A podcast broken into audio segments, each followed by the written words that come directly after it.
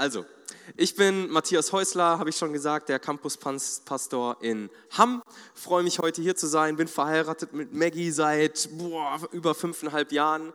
Richtig, richtig cool. Wir haben vor kurzem ein kleines Kind gekriegt und zwar eine süße kleine Katze. haben wir geschenkt bekommen. Richtig, richtig sweet. Schneeweiß, Liv heißt sie. Und äh, wir fühlen uns gerade richtig gut. Sind umgezogen in der neuen Wohnung mit einer neuen Katze. Ist total schön. Äh, also mir geht's gut, ich bin aufgepumpt, ich freue mich total, heute hier sprechen zu dürfen, Gottes Wort weitergeben zu dürfen. Ähm, bin 32 Jahre ne, alt, nicht mehr ganz so jung. Und ähm, genau, habe ursprünglich mal Maschinenbau studiert, wurde dann berufen, Pastor zu werden. Und genau in diesen Teil dieser Story, wie ich Pastor geworden bin, will ich euch kurz mit reinnehmen, einfach als Einleitung hier in die Predigt. Und zwar als ich gerade meinen Job als Ingenieur angefangen habe, so drei, vier Monate bei Firma Heller, wer kennt Heller in Lippstadt, kennt jemand die Firma? Automobilzulieferer, ich war in der Abteilung für Gaspedale, war da Mechanical Designer und äh, bin gerade angekommen, nachdem Gott gesagt hat, mach das Maschinenbaustudium, zieh das durch. Und ich dachte, okay, jetzt bin ich da, wo ich sein soll. Und dann kommt der eine oder andere auf mich zu, für mich geistliche Vorbilder, und fragen mich so, gerade als frisch gebackener Ingenieur, hey Matthias, kannst du dir vorstellen, Pastor zu werden? Und ich denke, äh, nee, ich sollte Maschinenbau studieren, das habe ich durchgezogen, jetzt habe ich den Job. Nein. Dann kommt der nächste, für mich geistliches Vorbild, hey Matthias, kannst du dir vorstellen, Pastor zu werden? Ich denke, das habe ich schon mal gehört. Und dann kommt noch einer und sagt genau das Gleiche und ich denke, okay, könnte was dran sein. Und kommt noch eine Person, unabhängig davon. Hey, Matthias, manchmal spricht Gott zu Menschen und spricht ihre Berufung aus, indem er anderen Leuten für dich unabhängig voneinander das Gleiche aufs Herz legt.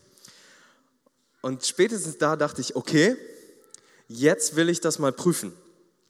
Und zu der Zeit habe ich ähm, mit einem Kumpel von mir eine kleine WG gegründet. Und in dieser WG haben wir sowas wie eine Kleingruppe gebaut. Das war noch bevor ich irgendwie ähm, mit der Credo-Kirche Kontakt hatte und kannte so dieses Kleingruppending noch nicht. Wir nannten das damals noch Hauskreise in unserer Gemeinde und so weiter. Und wir waren dann zu zweit und haben uns eigentlich jeden Morgen zum Gebet getroffen. Und es war eine richtig coole Zeit, gerade in dieser Frage, soll ich Pastor werden oder nicht. Und dann Ich weiß nicht, wie ihr euch das vorstellt. Meistens war das dann eher so, ähm, ich leicht verschlafen, noch total matschig, komme ins Wohnzimmer reingeschlürft. Er sitzt schon in seinem Sessel, so in seiner Kuscheldecke und dann fangen wir irgendwie an, Zeit mit Jesus zu verbringen. Und dann sagt er mir eines Morgens, hey Matze, ich habe einen Vers für dich. Und zwar ist das folgender Vers, den haben wir auch auf der Folie, Matthäus 28, 18 bis 20. Da steht folgendes. Und Jesus trat herzu, redete mit ihnen und sprach, mir ist gegeben alle Macht im Himmel und auf Erden. So geht nun hin und macht zu Jüngern alle Völker und tauft sie auf den Namen des Vaters und des Sohnes und des Heiligen Geistes und lehrt sie alles zu halten, was ich euch befohlen habe. Und siehe, ich bin bei euch alle Tage bis an das Ende der Weltzeit. Amen. In der Frage, soll ich Pastor werden oder nicht, gibt er mir den Missionsbefehl. Und ich sage, das ist schon mal ganz interessant. Am gleichen Tag fahren wir zu einer Taufe. Er fährt sein Auto, ich auf dem Beifahrersitz. Aus irgendeinem Grund schaue ich ins Handschuhfach. Wer von euch setzt sich in das Auto eines Freundes oder Bekannten und macht das Handschuhfach auf? Ja, sehr gut. Könnte gefährlich werden. Das ist echt ungewöhnlich für mich. Und in dem Handschuhfach liegt eine Bibel. Und ich schlage die Bibel zufällig auf. Zufällig und mir fällt ein Vers ins Auge, unterstrichen. Ich lese ihn mal vor. Und Jesus trat herzu, redete mit ihnen und sprach, mir ist gegeben alle Macht im Himmel und auf Erden. So geht nun hin und macht zu Jüngern alle Völker und tauft sie auf den Namen des Vaters und des Sohnes und des Heiligen Geistes und lehrt sie alles halten, was ich euch befohlen habe. Und siehe, ich bin bei euch alle Tage bis an das Ende der Weltzeit. Amen.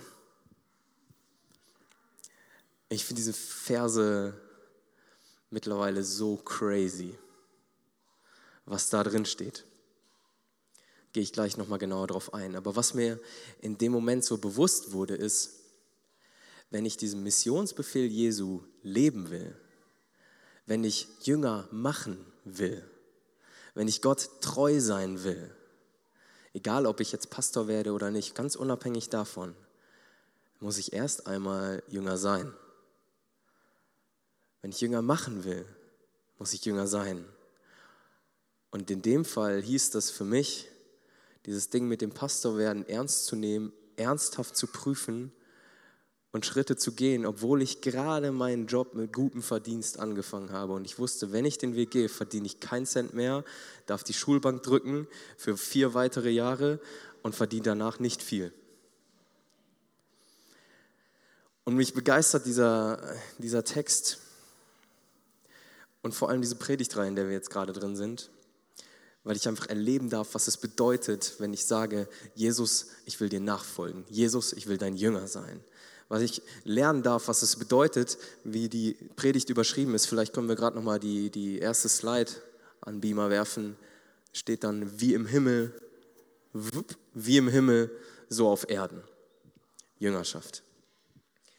Und es ist so genial, mit diesem Jesus unterwegs zu sein und Schritte des Glaubens zu gehen. Ich gehe noch genauer darauf ein. Ich liebe diese Predigtreihe aus einem ganz einfachen Grund weil der, dem wir nachfolgen, so genial ist. Hey, Gott ist so großartig, Gott ist so gut, Gott ist so genial.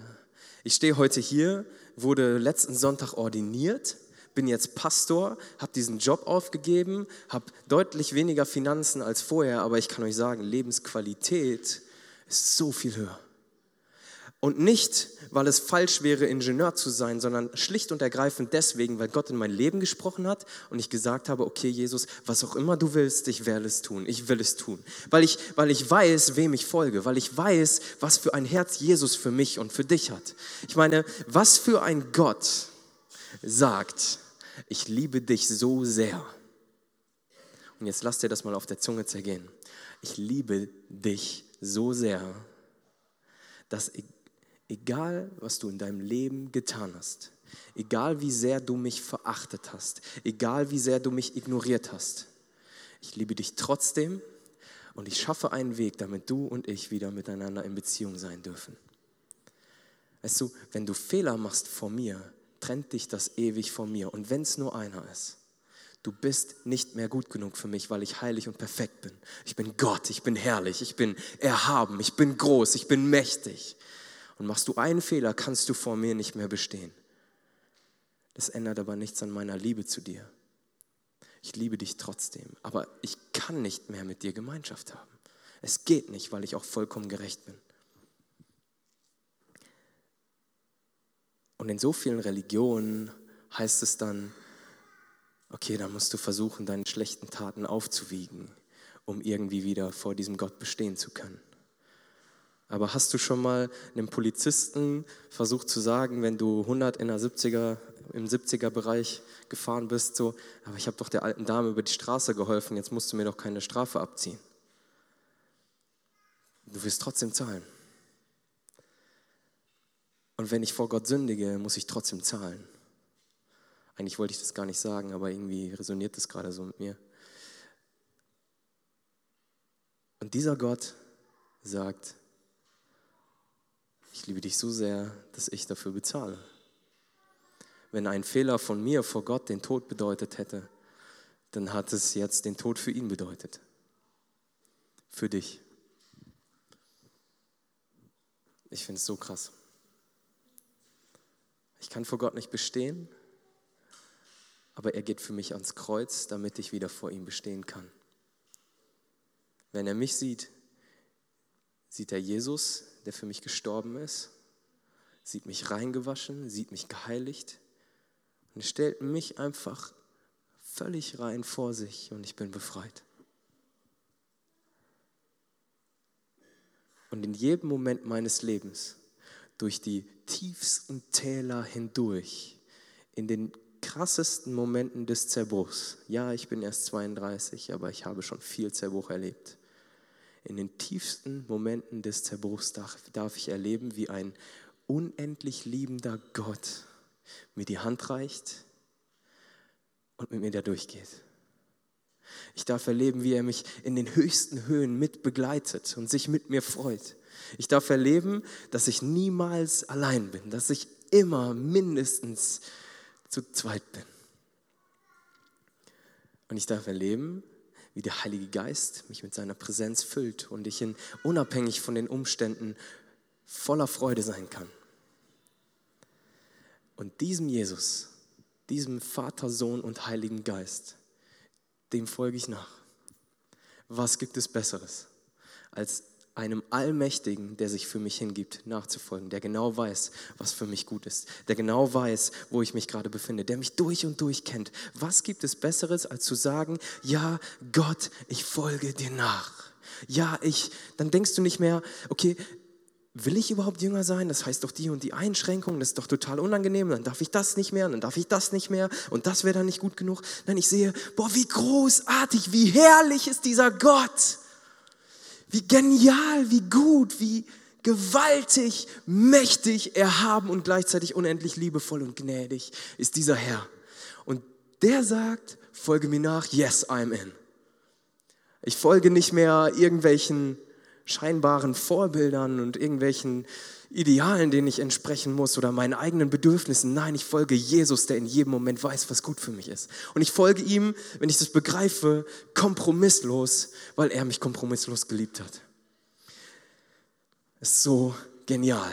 Und deswegen liebe ich diese Predigtreihe über Jüngerschaft, weil es das Beste ist, was wir tun können, zu sagen, ja, Jesus, ich folge dir nach ja, ich will dein Jünger sein.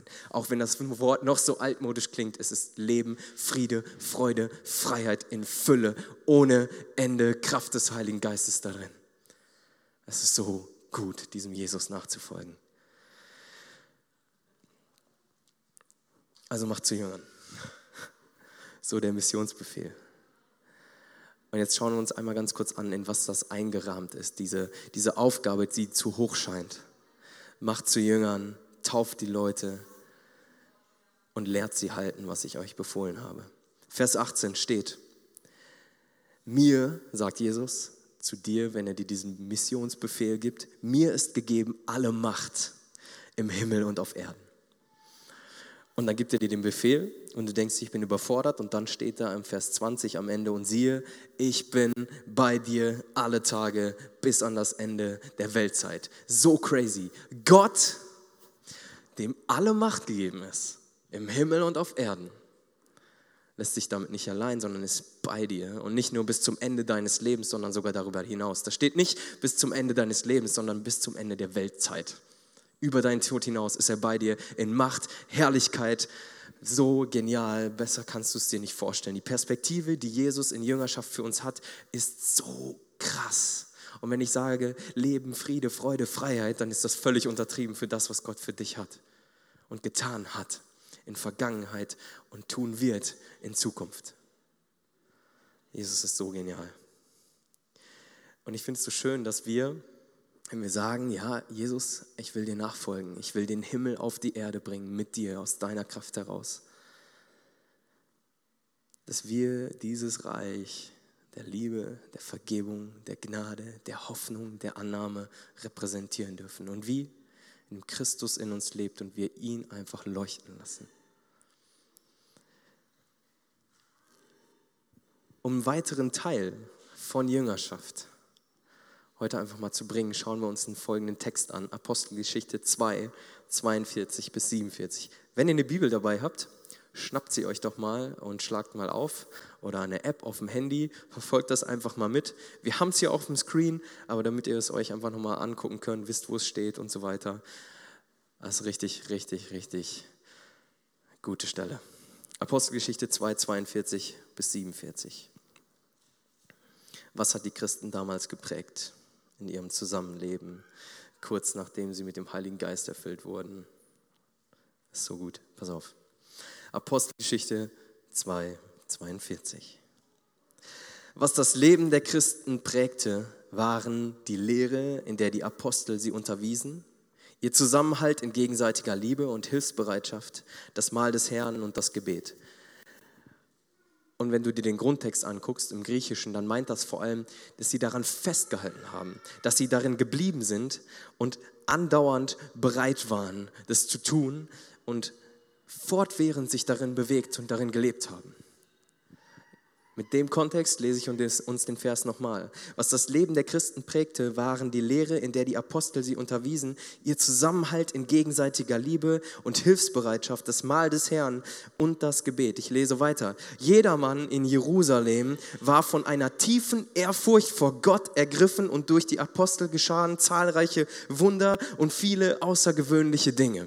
Wenn du auf Wuppertal schaust, Würdest du in diese Stadt blicken und sagen, yes, die Leute hier sind mit einer tiefen Ehrfurcht vor Gott ergriffen?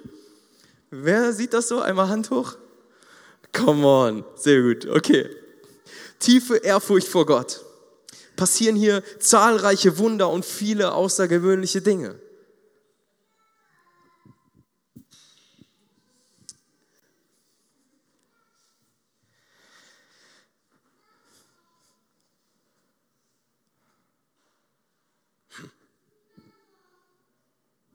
Nicht so richtig, ne? Es passiert auch, ganz bestimmt. Und ich bin mir sicher, dass viele von euch hier schon Wunder erlebt haben. Aber Wuppertal hat 330.000 Einwohner. Ich meine, mit der Credo-Kirche sind wir eine der größten Kirchen Deutschlands. Und lass es mal hier im Raum Wuppertal 1500 Gottesdienstbesucher sein. Eine der größten Kirchen Deutschlands. Hey, auf 330.000. Das ist nix.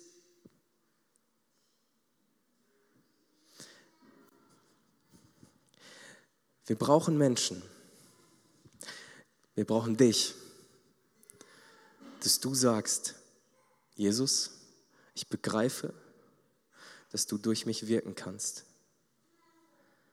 Und ich will mein Leben zu 100 Prozent von dir gebrauchen lassen.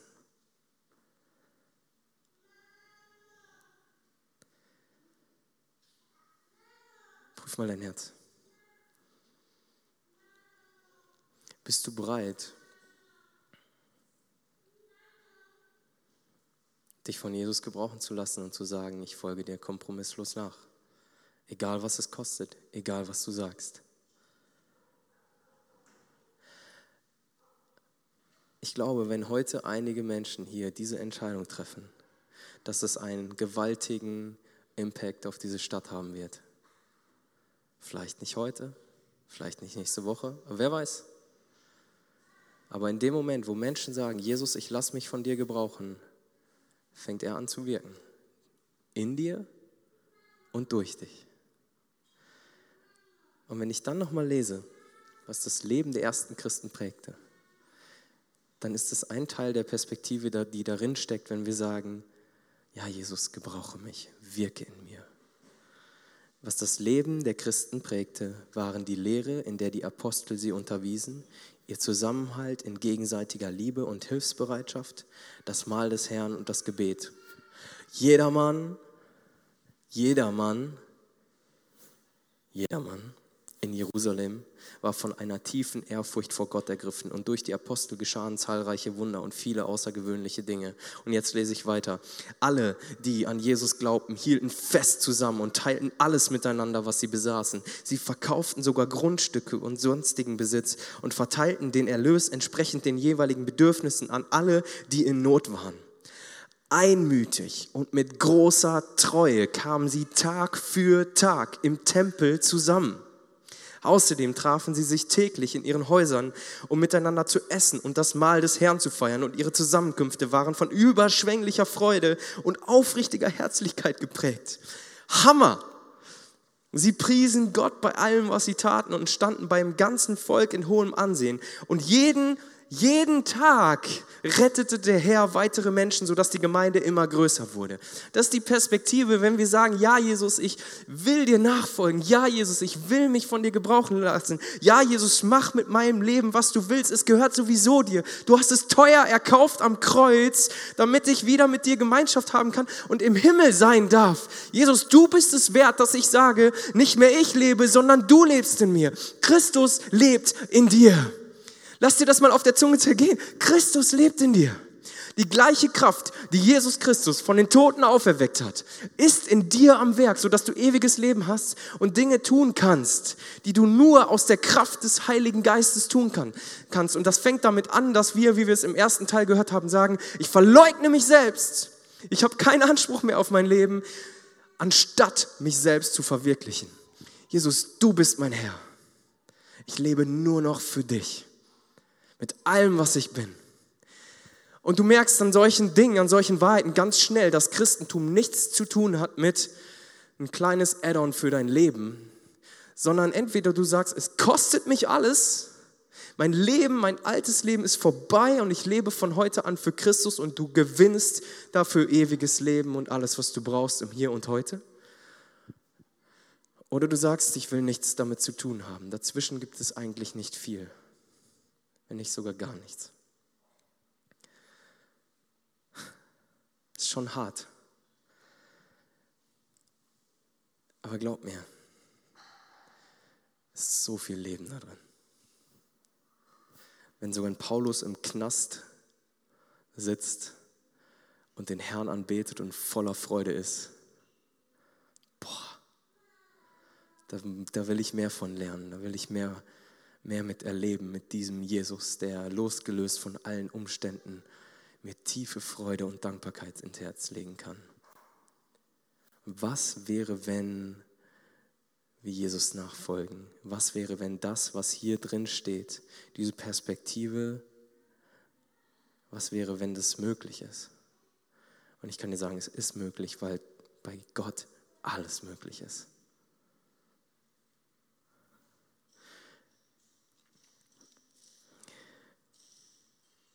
Das Neue Testament hat eine ganze Menge von Stellen, wo dieses Wort einander fällt. So miteinander, füreinander. Und ähm, da werden wir für verschiedene Dinge aufgefordert. Was uns als Christen prägt, was uns als Christen auszeichnet, wie wir miteinander unterwegs sind. Und ich nehme uns einfach mal rein in ein paar Stellen. Johannes 15, 12 werden wir aufgefordert, einander zu lieben. Das ist mein Gebot, dass ihr einander liebt, gleich wie ich euch geliebt habe. Wie hat Christus uns geliebt? Boah, Hammer. Und so sollen wir einander lieben. Ich muss da noch ein bisschen wachsen. Ich weiß nicht, wie es euch geht. Aber so zu lieben, wie Jesus mich liebt, puh, das ist schon eine Nummer. Einander zu dienen, 1. Petrus 4,10 dient einander, jeder mit der Gnadengabe, die er empfangen hat, als guter Haushalter der mannigfaltigen Gnade Gottes. Einander die Sünden zu bekennen. Jakobus 5, 16. Bekennt einander die Übertretungen und betet füreinander, damit ihr geheilt werdet. Ich finde es so krass, ganz kurze Randnotiz, was in diesen Versen immer für eine Perspektive drin steckt wenn wir füreinander da sind, wenn wir einander lieben, wenn wir füreinander beten, wenn wir einander dienen, wenn wir einander die Sünden bekennen. Einander Liebe in Liebe zu ertragen, das ist für mich so eine der Königsdisziplinen. Einander in Liebe zu ertragen. Epheser 4, 1 bis 2.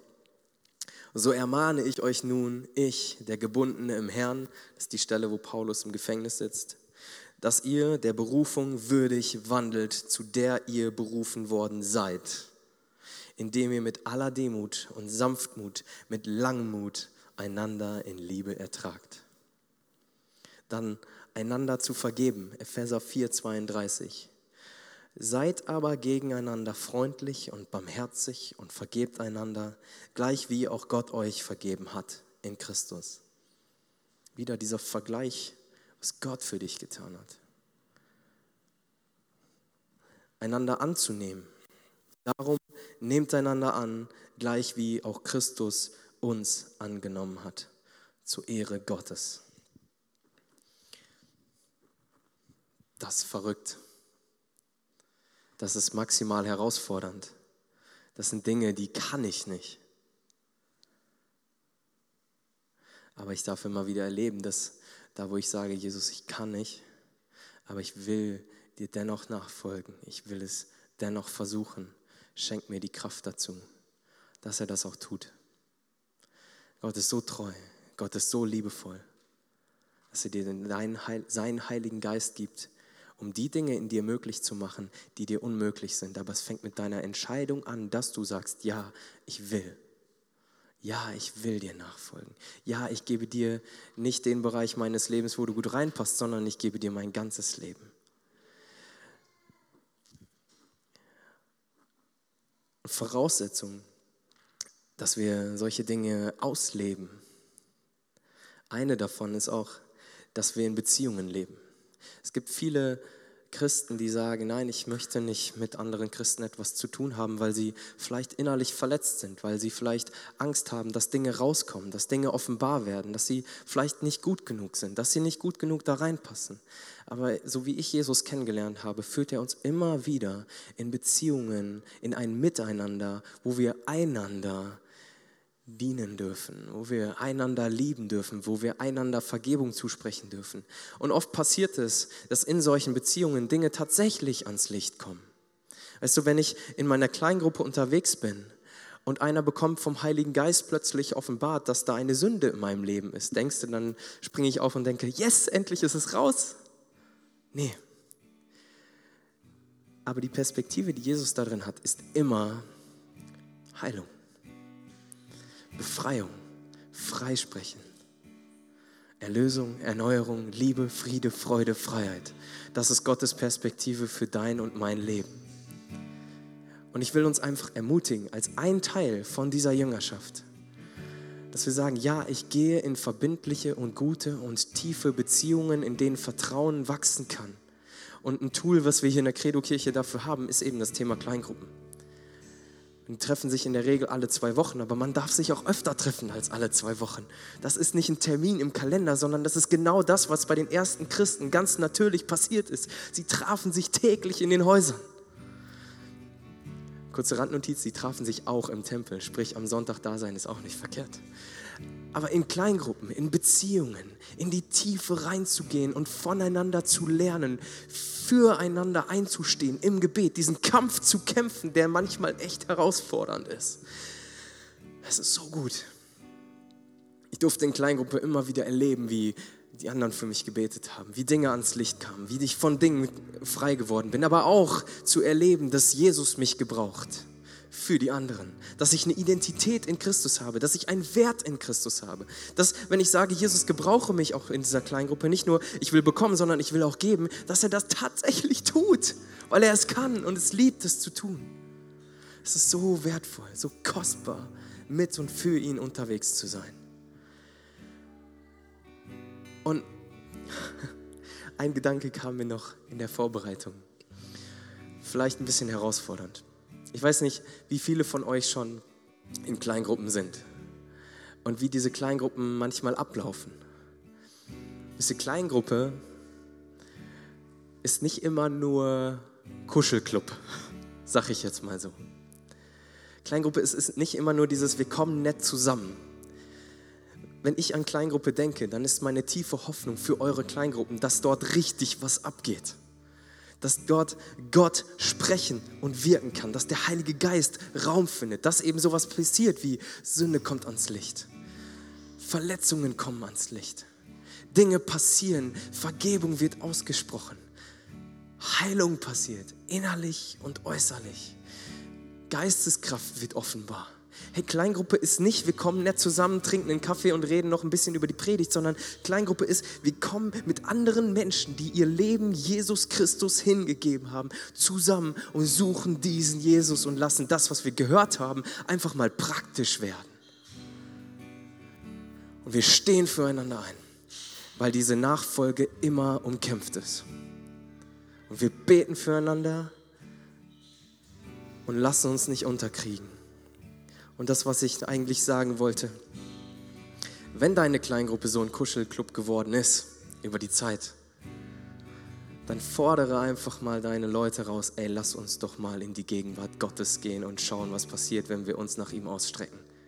Was ist hier los? Ich, ich spüre so wenig Geisteskraft. Ich spüre so wenig lebendigen Glauben. Was ist los mit uns? Nicht nur mit euch, sondern mit uns. Lass uns Gott suchen. Lass uns nach ihm ausstrecken. Lass uns gemeinsam diese Entscheidung zu treffen von heute an 100% für und mit Christus, weil er für uns schon alles gegeben hat und unser Leben ihm gehört und er das Beste ist, was uns passieren konnte und in Zukunft passieren kann. Und ich will uns gerade einfach mal einladen, dass wir alle zusammen die Augen schließen. Ich glaube, der Heilige Geist hat zu vielen von euch gesprochen. Und das macht er manchmal, hat auch überführt, wo wir von Gott fern waren, wo wir uns von ihm getrennt haben. Wir waren in Kirche, wir waren in, in Kleingruppe vielleicht, aber wir waren fern von Gott. Und wenn du heute hier sitzt und der Heilige Geist das angesprochen hat, dann will ich dich einfach herausfordern, beziehungsweise er fordert dich heraus in einer liebevollen und sanftmütigen, aber klaren Art dein Leben von heute an neu ihm ganz hinzugeben. Denk an die Bereiche, die du in den letzten Monaten für dich behalten wolltest und gib sie ihm einfach hin. Das ist eine Zeit zwischen dir und Gott jetzt. Aber bring das bitte mit in deine Kleingruppe. Und wenn du keine hast, such dir bitte eine Kleingruppe. Mach das nicht alleine. Mach das gemeinsam. Und in dem Moment, wo du das bekennst, wirst du merken, wie auch andere bekennen. Du wirst merken, wie der Heilige Geist zum Tragen kommt und wirkt. Und du wirst merken, wie Kraft kommt. Du wirst merken, wie Vergebung kommt. Du wirst merken, wie Erneuerung kommt. Und du wirst erleben, in dem Moment, wo du sagst, Jesus, mein Leben gehört dir, wie Geisteskraft in deinem Leben zum Tragen kommt. Und ich glaube und ich bin überzeugt, dass das einen Impact auch in dieser Stadt haben wird. Dass Menschen zum Glauben kommen werden. Mehr Menschen zum Glauben kommen werden. Dass wir als Kirche nicht mehr darum ringen werden, wie viele Leute kommen heute, sondern dass Menschen zu diesem Jesus laufen. Weil er durch dich wirkt. Und es nicht mehr um dich geht, sondern nur noch um ihn. Triff diese Entscheidung für Jesus jetzt einfach. Du musst nicht deine Hand heben, aber bitte mach das nicht alleine. Mach es jetzt fest und dann geh Schritte der Jüngerschaft und der Nachfolge und bekenne des anderen und betet füreinander. Mach das nicht mit mir. Wenn du keinen anderen kennst, klar, ist das in Ordnung. Aber mach das mit Leuten hier vom Campus, die du kennst, den du glaubst vertrauen zu können oder den du bereits vertraust. Macht das fest und fordert euch gegenseitig heraus, Jesus zu 100% nachzufolgen. Danke, Jesus. Wenn du das erste Mal von Jesus hörst, als, als den, der sein Leben für dich hingegeben hat, dass du mit ihm wieder Beziehung und Gemeinschaft haben kannst, wenn du einfach gerade spürst, wie du Stand jetzt noch beladen bist mit Schuld und Sünde und nicht weißt, wie du sie loswerden sollst, dann steht Jesus gerade vor dir, reicht dir die Hand und fragt dich, willst du mir von heute an zu 100% nachfolgen, dein altes Leben hinter dir lassen, zu sagen, ich habe keinen Anspruch mehr auf mein Leben, ich, ich lege mein Leben in deine Hand und von heute an sollst du durch mich leben, dann wird er dir deine Schuld vergeben und dich erneuern von innen heraus und du wirst erleben, dass du von heute an nicht mehr alleine bist und die Kraft Gottes in deinem Leben zum Tragen kommt. Aber bitte begreife, es ist keine halbe Sache. Es ist ein ganz oder gar nicht. Gott, hat, Gott ist der Einzige, der diesen Absolutheitsanspruch hat und haben darf und haben muss, weil er der einzig wahre Gott ist, der retten kann. Wenn du, wenn du deine Schuld und deine Sünde ablegen möchtest bei Jesus, an dem Kreuz, an dem er für dich gestorben ist, und ein neues Leben empfangen möchtest, nicht für dich, sondern für ihn, und damit ein ewiges Leben von ihm geschenkt bekommst, dann möchte ich dich bitten, dass du jetzt einfach mal als ein Zeichen dafür, während alle Augen geschlossen sind, außer von mir und dem Team, dass du einfach mal deine Hand hebst. Wenn du ein Leben mit Jesus beginnen möchtest, dann heb jetzt einfach mal deine Hand. Danke. Danke. Danke. Danke euch. Ihr könnt sie gerne wieder runternehmen.